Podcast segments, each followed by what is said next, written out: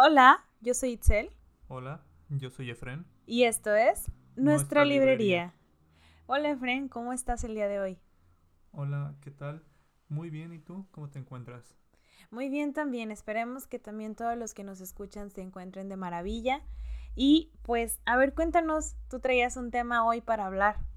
Sí, hoy vamos a hablar de los libros distópicos, aquellas distopías que tratan de dibujar un mundo diferente en el que vivimos o algunas un mundo futurista. Quizá para algunas personas no puedan ser tan distopías. Vamos a ver el caso de, de uno en particular muy interesante.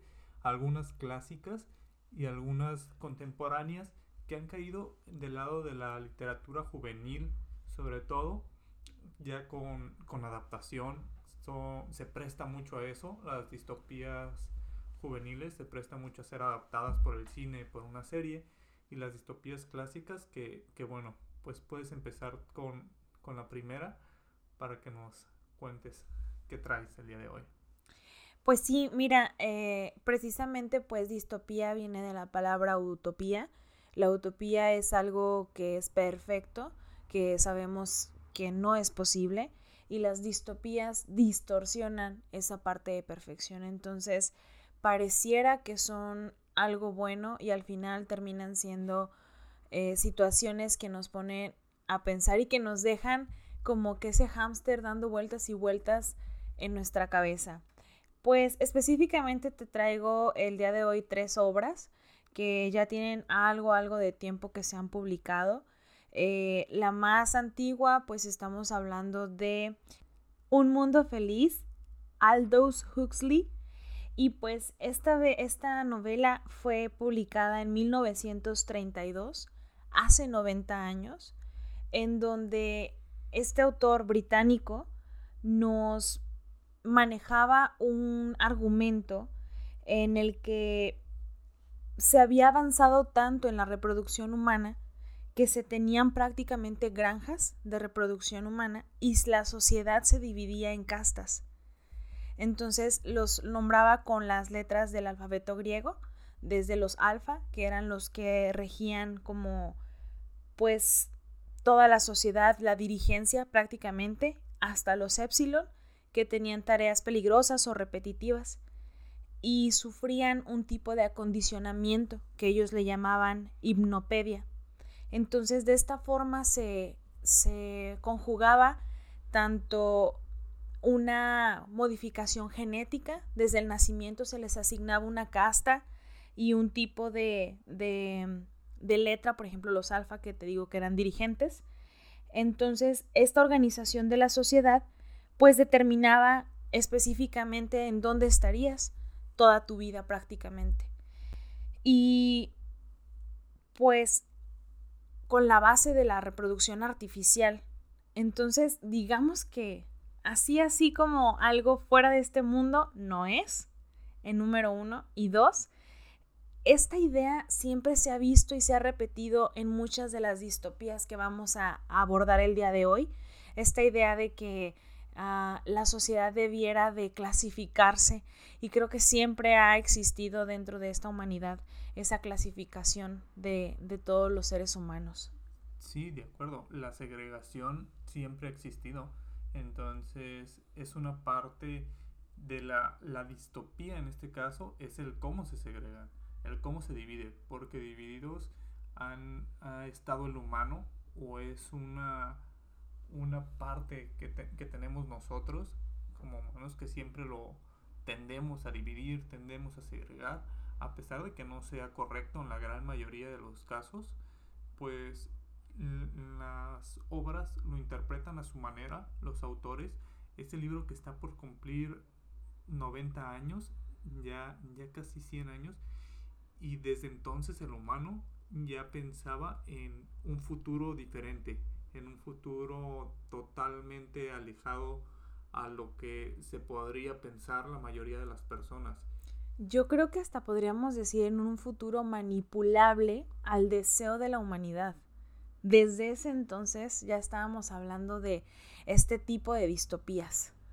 de jugar a ser dioses. prácticamente es, es, lo que se viene reflejado en esta, en esta historia. Por ejemplo, eh, continuando, pues hablamos de una felicidad inducida, temporal y totalmente falsa, porque al final del día utilizaban un tipo de droga que se llama soma para poder controlar ciertas emociones. Este mundo feliz, como su nombre lo dice, se caracterizaba por una sociedad que todo el tiempo estaba activa, es saludable, es feliz, tenía ordenado en castas, había un engranaje social específico, o sea, ya sabíamos quién se iba a dedicar a cultivar, ya sabíamos quién se iba a dedicar a protegernos, quién se dedicaría a la ciencia, etcétera, o sea, todo ya estaba muy muy categorizado y entonces los avances tecnológicos se daban por ende y teníamos una sociedad libre sexualmente. Aborda temas eh, que en aquel momento pues me imagino que eran tabús y los expresa en, en esta visión futurista de su propio mundo que es vigente en la actualidad.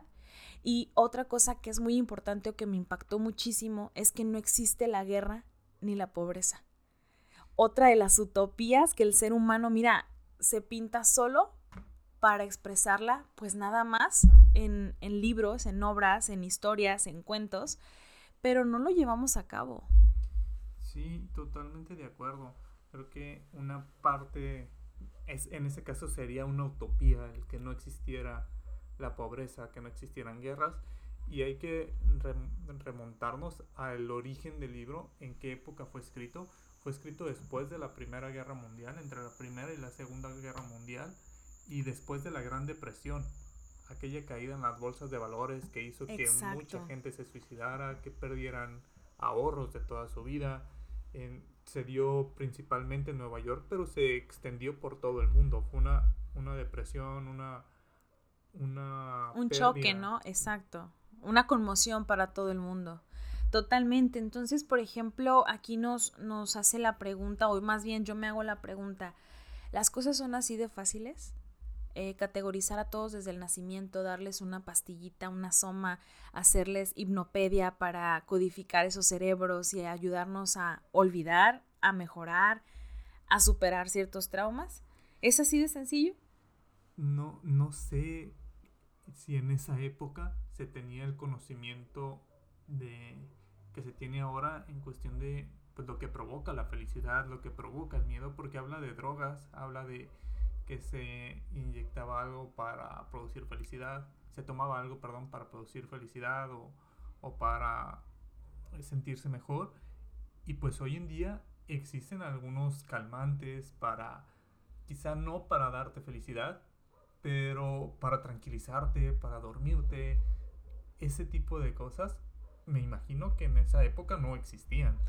Pues a lo mejor no tan sintéticos, no con un efecto específico o con una dosificación específica, pero creo que desde pues tiempos bastante, bastante atrás tenemos algunas plantas y, y tenemos esta parte orgánica en la que los curanderos o los chamanes se dedicaban a curar a su pueblo a base de, de plantas, precisamente. O sea, la herbolaria es, es, la madre de todas las medicinas que, que existen actualmente y pues obviamente existe una parte sintética de, estas, entre neurotransmisores, entre medicamentos, por ejemplo, que mencionas, a lo mejor para tratar algunos trastornos muy actuales.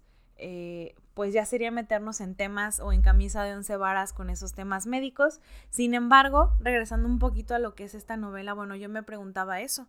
Esa pregunta que te hice, ¿sería tan fácil hacer todo esto?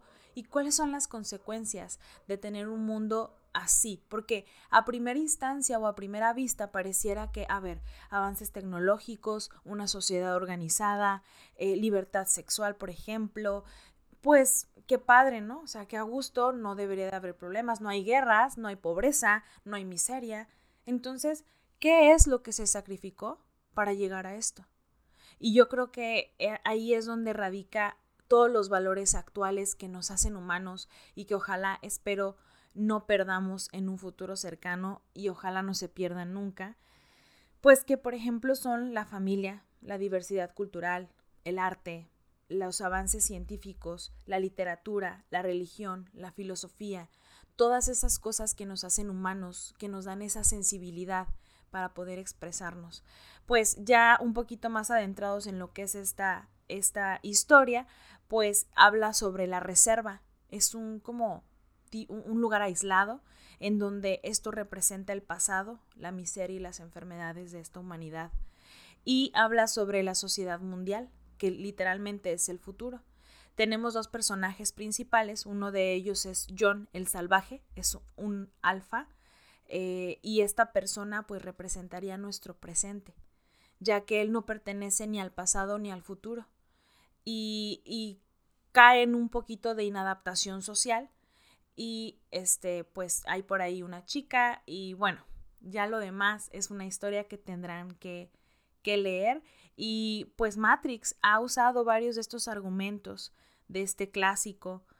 Pues bueno, eh, hay un pasaje que me gustó bastante, quisiera comentárselos. Dice, una dictadura perfecta tendría la apariencia de una democracia, pero sería básicamente una prisión sin muros, en la que los presos ni siquiera soñarían con escapar. Sería esencialmente un sistema de esclavitud en el que gracias al consumo y el entretenimiento los esclavos amarían su servidumbre.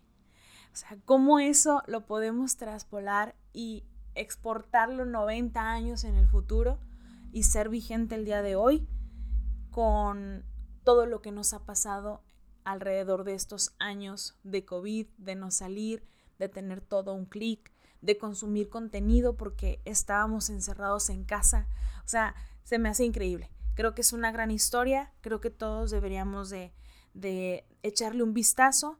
Hay una adaptación eh, por la NBC en el 2020 que se llama Brave New World, que es el, título en inglés de esta novela. Qué interesante porque en, actualmente pues existen varias dictaduras o varias eh, naciones que, que, pasa eso, que podríamos señalar, bueno, ahí hay algo de eso, quizá no con personas que no, que no quieren salir, porque la mayoría quieren salir actualmente, no son unas dictaduras perfectas, no, no hay perfección en lo mismo, pero todo mm, disfrazado con esa democracia. Más de una nación y en todos los continentes hay, hay casos así. Entonces, sí, es muy fácil con las distopías llevarlos hacia la política, hacia alguna nación en específico. Ahora que mencionabas sobre la, la clasificación de las personas por sus habilidades desde su nacimiento, ¿no? en una mm, pues novela juvenil, una trilogía, que es también una distopía, tenemos la de Divergente, que es precisamente la clasificación de personas. Aquí las clasifica en cinco ramas diferentes, dependiendo de su habilidad cada quien nace pues en la, en la casta en la que están sus padres, pero llegan a una edad en la que tienen que elegir, se les hace un examen, lo más probable es que estén en la casa, en la misma casta que sus padres, pero si hace un examen, digamos, hay personas que son de la, de la casta de abnegación, son aquellas personas que no poseen riqueza, que están para servir, las de la casta eruditos, que son las personas con cuya inteligencia pues es su principal valor. La osadía son aquellas personas más físicas como para, para salvar a las personas en caso de accidentes, hacer trabajo Salvaguardar, ¿no? Exacto. La cordialidad, aquellas personas que son pacifistas, que, que buscan esa parte, y las personas de la verdad.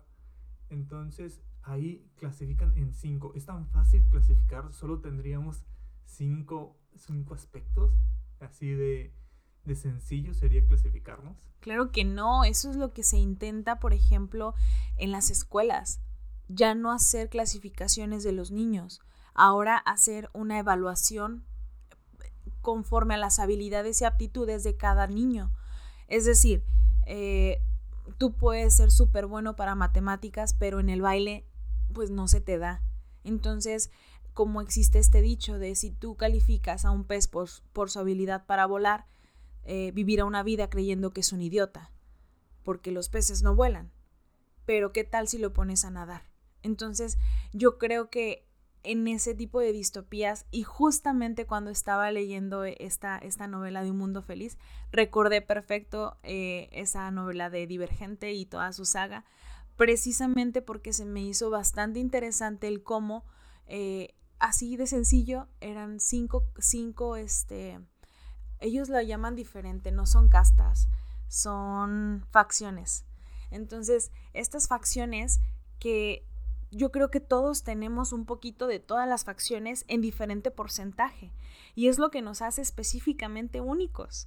Entonces, no creo que seamos buenos solo para una cosa. Creo que a lo largo de mi vida me he dado cuenta que podemos ser buenos para muchas cosas. No, no creo que sea así de fácil clasificarnos. Sí, pues en este caso tenían que elegir una decisión difícil. Quizá aquí en esta distopía una decisión más difícil que la que la mayoría de las personas toma al momento de elegir una carrera, de elegir dónde estudiar. Esa decisión que tienes con 18 años que puede marcar el, el resto de tu vida, en este caso marcaría lo que vas a hacer el resto de tu vida sin oportunidad de cambiar. Cuando nosotros elegimos, pues es en teoría una elección para lo que vas a hacer el resto de tu vida, pero te puedes equivocar, la vida te puede llevar por otros caminos. La mayoría de las personas hoy en día no trabajan en lo que estudiaron y no precisamente porque no, no encontraron o, o, es difícil, sino porque la vida te cambia de rumbo y te da la oportunidad de experimentar y resulta que te gusta algo más porque pues tu yo de 18 años a lo mejor no tenía una perspectiva del mundo como la que se tiene años más tarde y es fácil cambiar, pero aquí no, aquí es todo por una confianza en una prueba que, se hace, una prueba cuya, mm, digamos... Pues cuya tecnología es bastante interesante. Te inyectaban un suero en el cual te ponían a, a, superar ciertas pruebas, ¿no? Es una prueba de fe, porque en realidad simplemente te decían, pues el examen dice que perteneces a este lugar. Y tenías que hacer esa prueba de fe.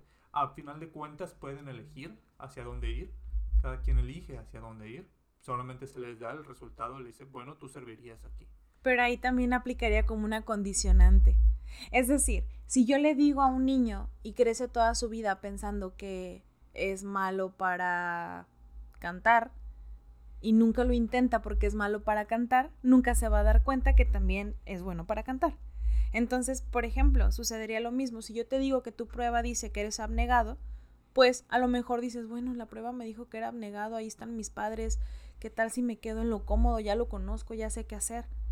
En vez de ser un osado y cambiar por completo en dónde vas y hacia dónde te diriges. Otra de las cosas eh, como muy, muy importantes de diferencia entre, entre la novela de Un Mundo Feliz y, y esta novela de Divergente es que en Divergente elegías. En Un Mundo Feliz te asignaban arbitrariamente desde tu nacimiento. O sea, ya estaba hecho tú no tuviste nada que ver, ni siquiera eras consciente. Entonces es una de las grandes diferencias. Y otra de divergente es que eh, las personas no podían renunciar, ya que si renunciabas te convertías en un abandonado.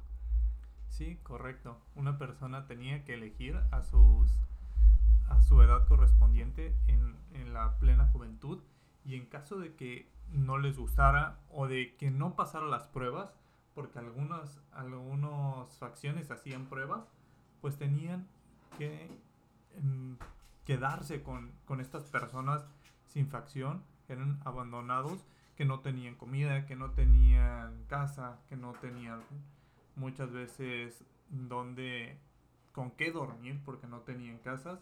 Digamos, cada facción tenía sus zonas de casa. Muy curioso, los abnegados no podían verse en el espejo porque por más de 10 segundos porque la vanidad no podía formar parte de ellos. Entonces, un caso muy, muy curioso. Aquí nuestra protagonista es Tris, una chica que crece en la abnegación con sus padres. Tiene también un hermano, se llama Caleb, pero ella al momento de hacer el examen pasa algo, pues ese examen arroja un resultado que que le dice que puede pertenecer a cualquier casa que tiene, a cualquier casta, a cualquier facción, que, que puede estar en la que ella quiera. Pero eso significa un peligro porque tiene cualidades para todas. Eso pone en riesgo el sistema, por eso es un peligro. Y cómo estas personas, en, por ejemplo, en la sociedad actual, que tienen habilidades en distintas áreas, son un peligro porque son revolucionarias, porque, porque no se quedan quietas, no son, mm, o sea, están propositivas y realizando cambios. Entonces, creo que va a ser una constante en todas estas novelas de distopía, eh, esas personas que van a ir cambiando las cosas. Sí, una novela recomendada, una trilogía que está disponible en adaptación. Me parece que en este momento están ahí en, en Netflix, en la cartelera, las tres, las tres películas para quien quiera a lo mejor ver la primera película para ver si le llama la atención y después leerse los libros o simplemente ver las películas o si ya leyó los libros y no ha visto las películas, pues ahí están cualquiera de las opciones. ¿Qué otra, o qué otra opción nos tienes? Híjole, es que yo me fui con las viejitas, ¿no? Pero hay una en especial que, que quiero dejar para el final, ya que es una de las que más me ha impactado, eh, por la manera en la que este escritor desarrolla el tema. Es un ensayo, o sea, cae en la categoría de novela ensayo, y yo lo sentí un thriller y yo lo sentí como la cosa más espantosa que había vivido. Experimenté ansiedad en la lectura. En mi vida había experimentado ese tipo de ansiedad con este tema.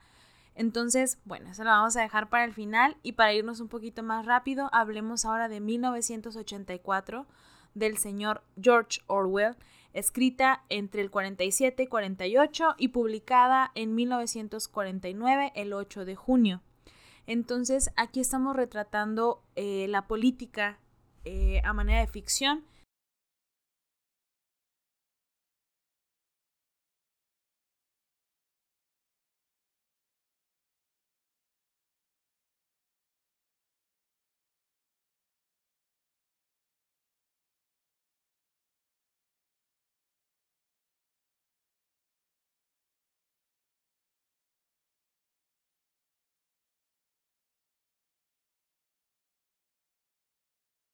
Dependiendo la edición, tenemos entre 326 380 páginas de pura emoción.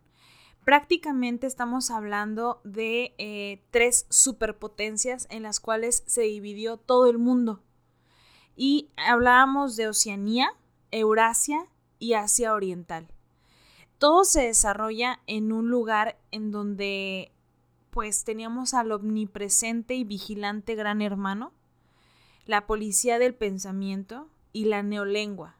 Una de las características más, más este, tétricas de esta historia es que hay muchas cosas que si tú no sabes nombrarlas, por ejemplo, emociones, pues no las puedes superar o no las puedes sentir o prácticamente no son reales. Una de las prácticas de la psicología actual es que empieces a nombrar tus emociones para poder superarlas y poder hacer un cambio notable en tu vida. Entonces, con esta aplicación de la neolengua se convierte en el léxico de esta nación con los fines represivos totales, ya que si no puede ser dicho, pues no puede ser pensado. Entonces es como te hacen un coco wash total. Aquí lo más interesante que se me hizo de esta historia es la habilidad que tienen para reescribir la historia misma. Por ejemplo, Actualmente tenemos redes sociales. Las redes sociales están plagadas de noticias que pueden ser fake news o noticias reales. ¿Cómo sabemos la diferencia? Sí, es, son casos sumamente reales que se han aplicado en Estados Unidos. Hubo casos en los que se ganaron elecciones por las noticias de Facebook, por pagar publicidad en Facebook, haciendo una buena campaña contra unos, con unos candidatos y mala contra otros en simples publicaciones aleatorias. Es, es sorprendente el cómo se va aplicando esta novela hacia todos. Entonces es, sumamente interesante también el, nombre de aquella persona que los vigila, aquel sistema, el gran hermano. Recordemos que salió algún programa con, con este mismo nombre Big Brother. Y prácticamente era eso, alguien que te vigilaba siempre tomando totalmente de, de esta obra.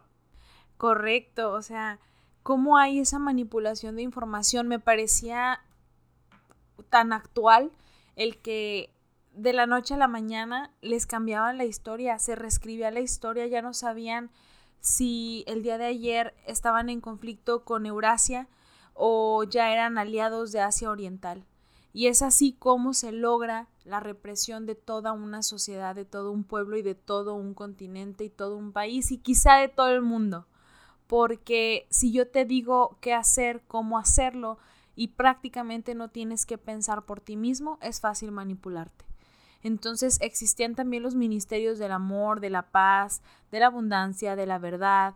Había esta represión sexual porque pues se han dicho varias cosas de George Orwell, pero vamos a ahondar en lo que es factible y pues esta novela eh, pues está basada en una novela rusa que se llama Nosotros de 1924, escrita por Samiatán, perdón.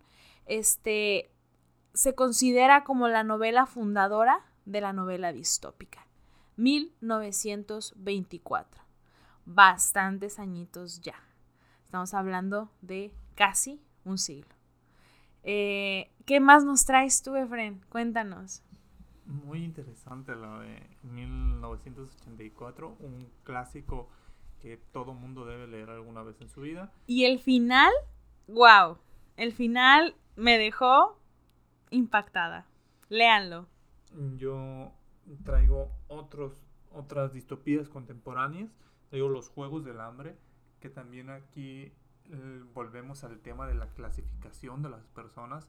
En este caso son distritos, recordemos que... Katniss Everdeen del distrito 13. Del distrito 12. Ah, 12. Recordemos el, el distrito 13 desapareció tras una rebelión y y quedan 12 distritos. El distrito 2 era el más pobre, pues estaban categorizados de esta manera y había un Capitolio.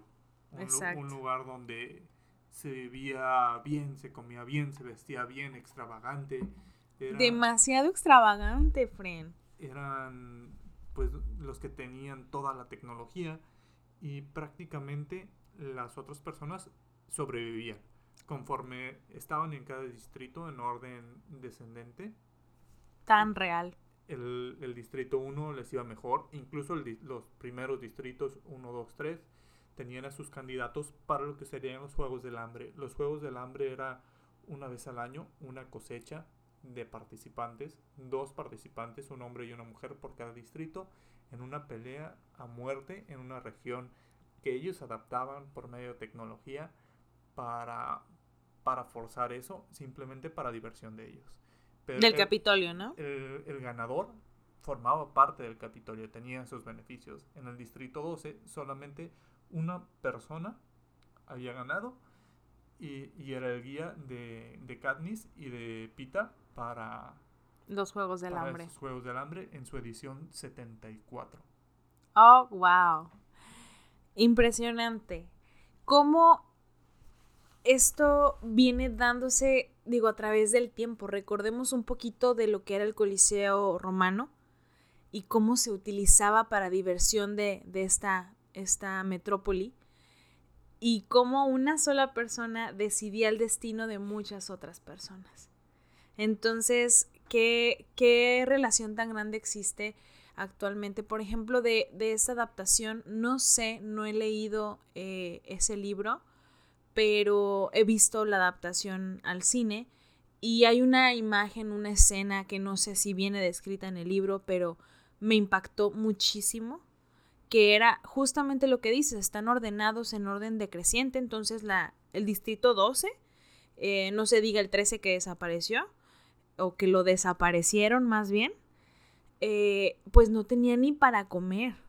O sea, Katniss en algún momento mendigó pan de cerdos.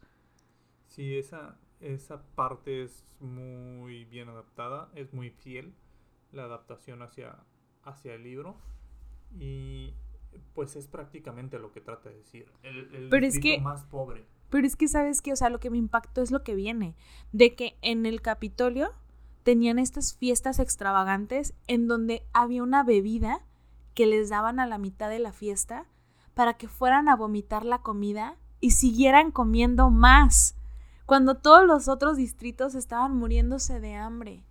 En, en la actualidad somos la generación más obesa.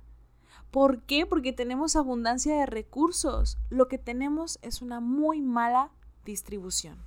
Sí, en, en este momento estamos cercanos, según, según varios especialistas, a una crisis de alimentos y no precisamente porque no haya, sino precisamente por esa distribución, porque se desperdicia mucha comida actualmente, hay mucha comida que termina en la basura, sobre todo las personas que, que tienen un mayor poder adquisitivo, que, que pueden ir a restaurantes, los restaurantes desechan mucha comida, ya algunos pues empiezan a donar la comida para personas de la calle o, personas que no tienen ese recurso, aunque también ahí pues hay algún tipo de problemas legales, por eso muchos no, no hacen eso, muchos restaurantes, porque en caso de alguna enfermedad, de que me hizo daño, de esto, pues prefieren no meterse en problemas, pero pues se desperdicia mucha comida. Algo... Es que es un gran problema. Escuché decir, creo que en alguna entrevista, no sé si fue a Elon Musk o alguien más, que le dijeron que por qué no donaba, ah, que la, hambruna del mundo se terminaría con tantos millones de, de dólares y que ellos tenían el triple, el cuádruple, hasta más, que por qué no los donaban para terminar con el hambre del mundo. Y que esta persona les dijo, eh, pues sí, los dono en el momento en que me digas cómo lo vas a distribuir.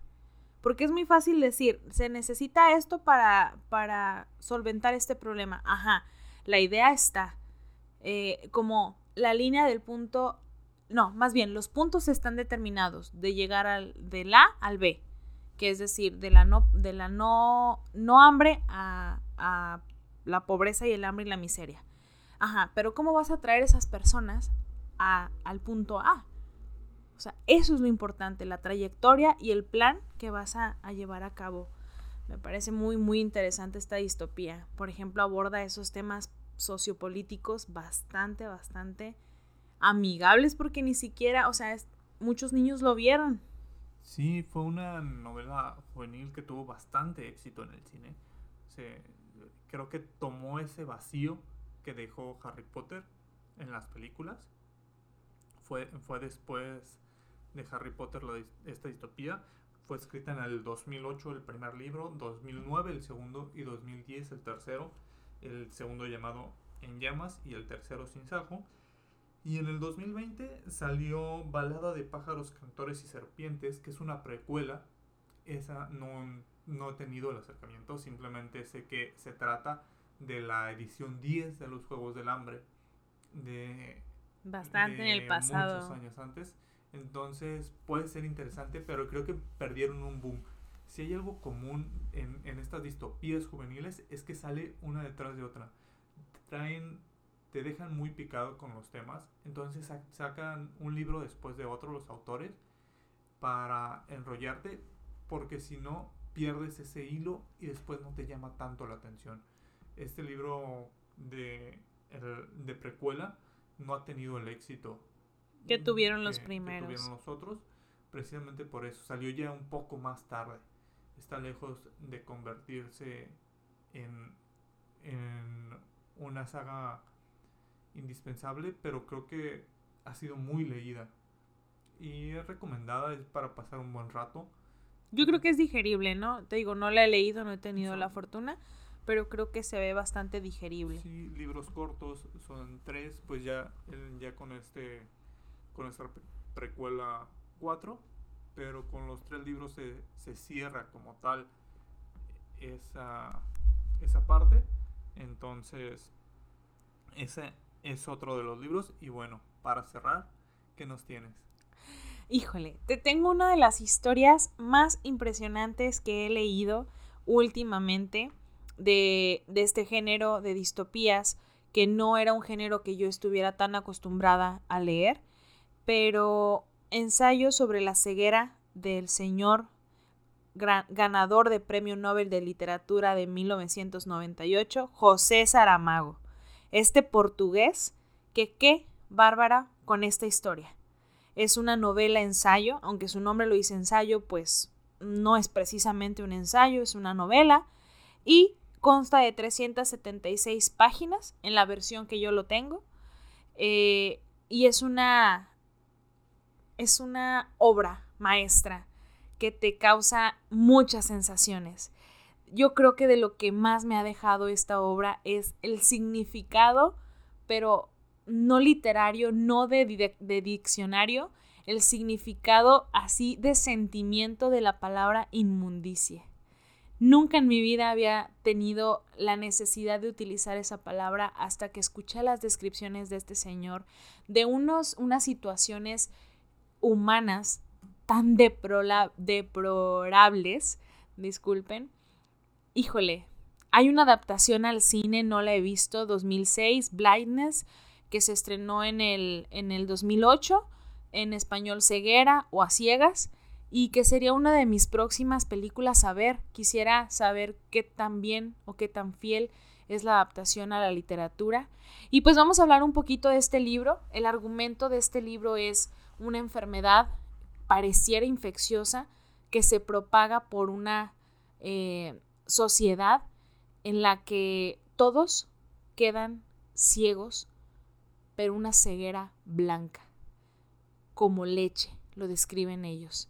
Entonces, eh, híjole, yo creo que todos hemos experimentado una ceguera típica que podría, bueno, yo nunca he sido ciega, pero eh, de las personas que, que hemos tenido que han sido ciegas, que se les pregunta, o por lo menos yo después de esto he preguntado, pues es una ceguera oscura, en donde el nervio óptico pues deja de funcionar o la retina ya no está bien y no se capta la luz. Entonces pues es una ceguera eh, oscura. Y todos la hemos experimentado al cerrar nuestros ojitos, al dormir, eh, cómo los párpados nos ayudan a, ocultar esta luz a nuestros ojos. Entonces, imagínate una ceguera blanca. Sí, todos hemos tenido algún tipo de experiencia con eso, en algún juego ah, en el que te vendan los ojos. En México muy común para darle a la piñata con los ojos cerrados. la gallinita ciega. La, la desorientación que tienes. Ahora, el cómo lo describe, la impotencia que sienten las personas en, esos momentos. Es para mí también un libro, no es fácil, no es para nada. Está muy fuerte, tiene, tiene temas por ahí cuando están aislados y que están estos dos grupos de personas. Para no spoilearles, este, aquí nosotros lo hemos leído ambos, entonces creo que puede saber Efren exactamente en qué parte le estoy hablando y, y cómo suceden cosas bastante, bastante intensas. Sí, la escritura de Saramago no es la más amigable. Eso sí hay que, no, para nada. que advertirlo un poco. Yo recuerdo cuando me acerqué al libro, no sabía cómo era la escritura. Este es el primer libro de, de Saramago que, que, leí en ese momento. Entonces veo que no tiene puntuaciones, que no tiene los signos para diálogos, no tiene los diálogos marcados. Es todo, continuo. Todo, todo continuo. Todos una, una hoja con texto. Texto y más texto. Entonces es, es no tan digerible, es pesado hasta visualmente. Y, y a pesar de eso, es un libro que te enfrasca. Llegan momentos en los que dices, no puedo, es demasiado, o qué está pasando aquí, no.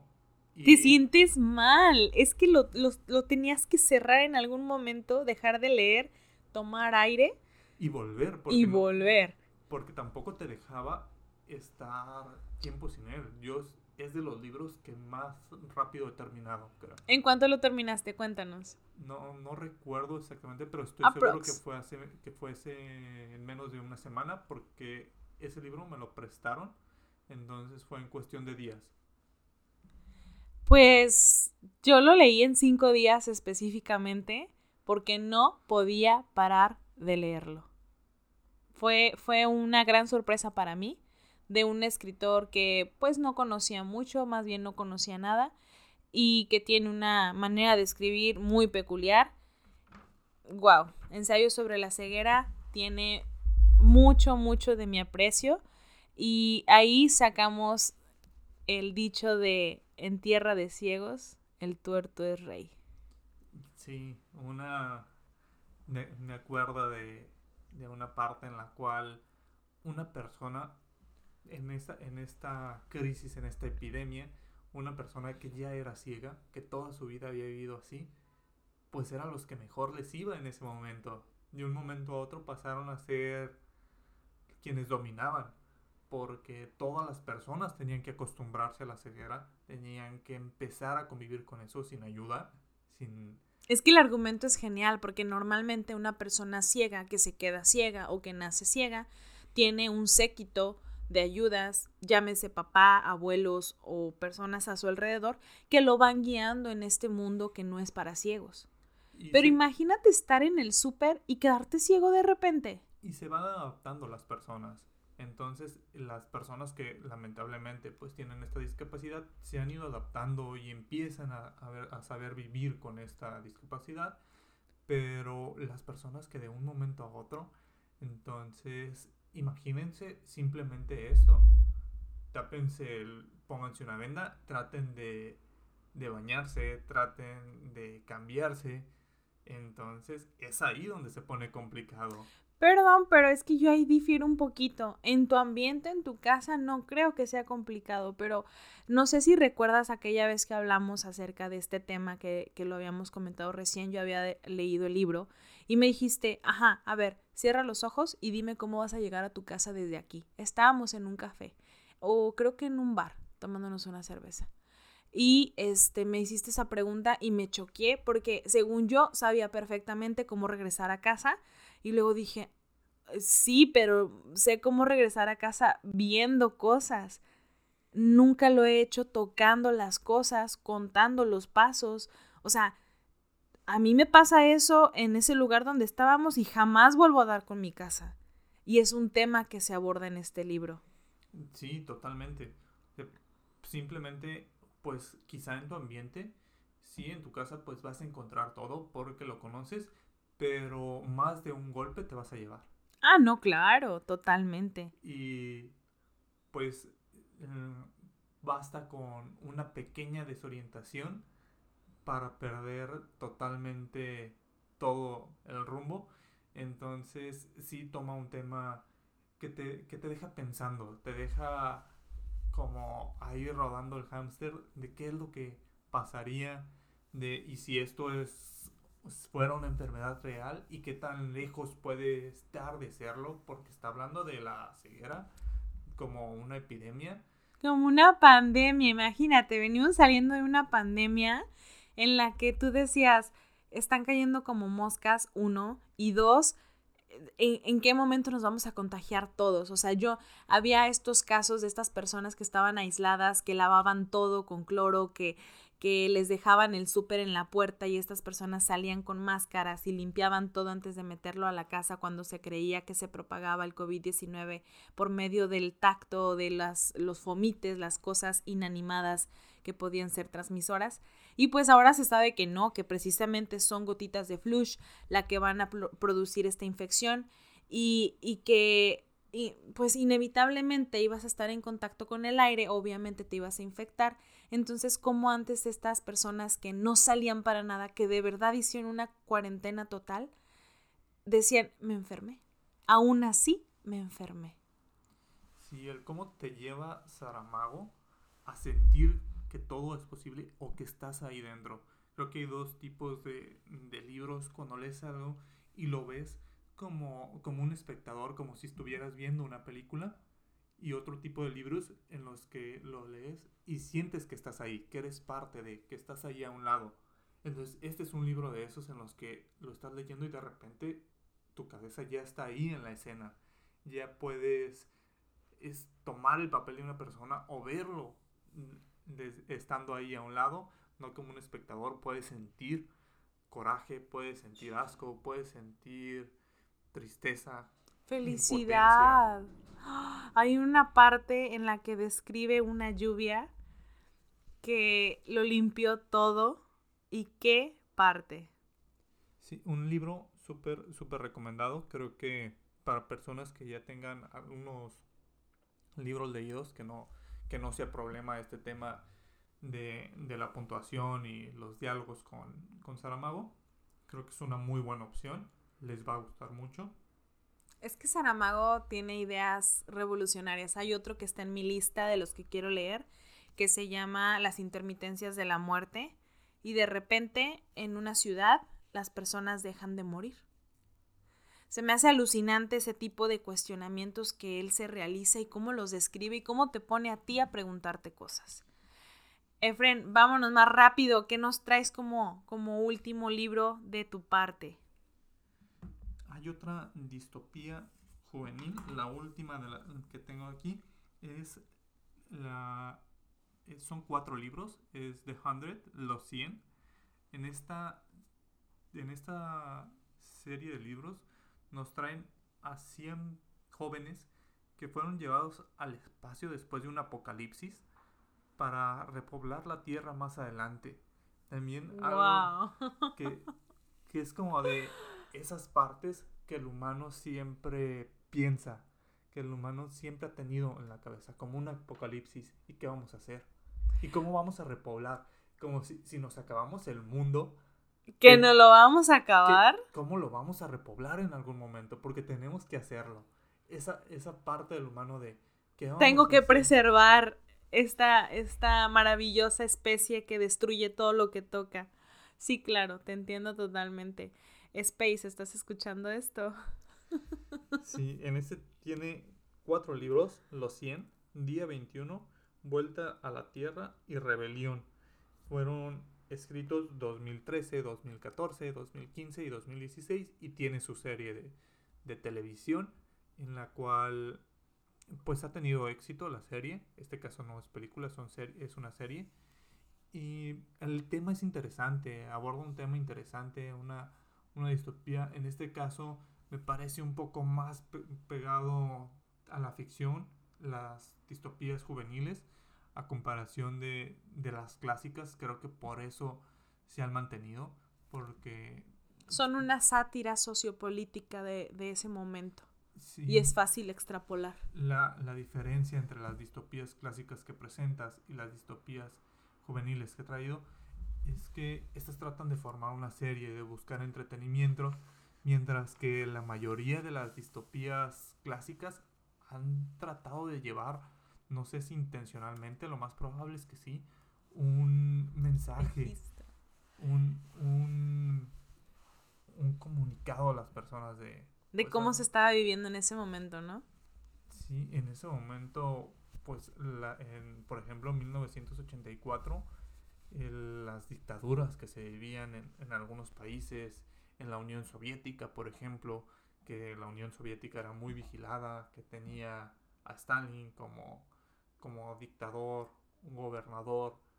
Entonces, José Saramago con, con ensayos sobre la ceguera, el, cómo una enfermedad podría cambiarnos de un día para otro, y ya lo vimos, ya nos pasó podemos decir eso, o sea, podemos contarle a nuestros hijos en un futuro que vivimos una pandemia.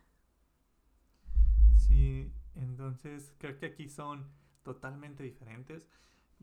Yo me gustan las distopías clásicas, también creo que son entretenidas estas distopías juveniles, entonces hay para todos los gustos.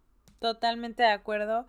Y ahorita me hiciste recordar un poquito hablando de, esta parte como más clásica eh, acerca de la historia de dos ciudades. Otro de los libros que está dentro de nuestro, nuestro bucket list. Este, vamos a ver, vamos a ver si después lo incluimos en otro, en otra sección de estas distopías. Entonces, pues les queremos agradecer muchísimo que nos hayan escuchado. Yo creo que por el día de hoy hemos terminado. Y pues síganos en nuestras redes sociales, nuestra librería guion bajo 93 en Instagram, también en Spotify. Síganos, denle like, escuchen estos eh, podcast si así lo, les gustan y, y con sus amigos o con aquellos lectores que quieran escuchar un poquito de lo que nosotros nos ponemos a platicar, que nos surge el tema de conversación gracias a la lectura. Sí, muchas gracias por escucharnos. Si tienen alguna recomendación de libros para nosotros, de qué temas podemos abordar, qué les gustaría hablar, qué les gustaría que pusiéramos sobre la mesa, pues también no duden en hacer llegar los comentarios ahí en la cuenta de, Instagram. O... Queremos escuchar. Queremos saber qué están leyendo. Que, que, les gusta leer, cuáles son sus distopías favoritas en este caso, quién ha leído estos libros, qué opinan sobre ellos. Si, si no están de acuerdo con lo que decimos nosotros, entonces pues a generar una comunidad, de aportar ideas, de tratar de de enriquecer la lectura, pues ahí estamos para que nos sigan, para que nos compartan con, con sus amigos lectores. Muy bien chicos, nos vemos hasta la próxima. Esto fue nuestra, librería.